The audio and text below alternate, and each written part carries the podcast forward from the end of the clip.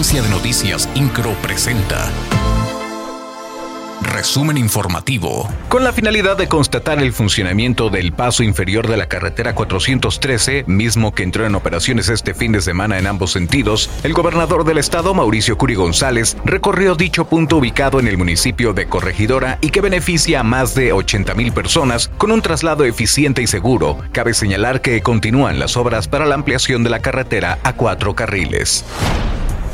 Además, el gobernador del estado Mauricio Curi constató el avance de las obras de mejoramiento urbano en la colonia Tejeda, en el municipio de Corregidora, acciones en las que se invierten más de 43 millones de pesos para mejorar la movilidad y la calidad de vida de sus habitantes mediante la rehabilitación de banquetas y guarniciones, la colocación de pavimento hidráulico para la superficie de rodamiento, además de la sustitución de tubería para las redes de agua potable y de drenaje sanitario. Entre otras actividades, el gobernador Mauricio Curi González encabezó en Santa Rosa Jauregui, municipio de Querétaro, la Feria de Paz y Desarme Voluntario 2022, donde aseguró que desde el Estado se trabaja para brindar seguridad a las y los queretanos, pues dijo que la paz no es la ausencia de la guerra, sino vivir sin miedo.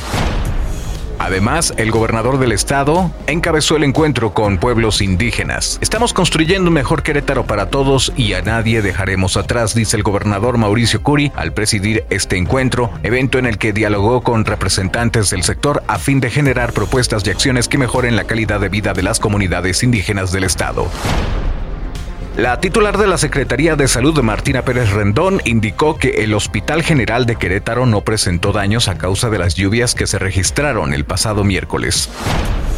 Por otra parte, la secretaria de Salud Martina Pérez Rendón dio a conocer que los hospitales públicos de Querétaro ya cuentan con espacios para atender casos graves que se puedan llegar a presentar de la viruela símica. Explicó que en los hospitales se encuentran con espacios aislados en donde podrían ser atendidos los casos graves de esta enfermedad.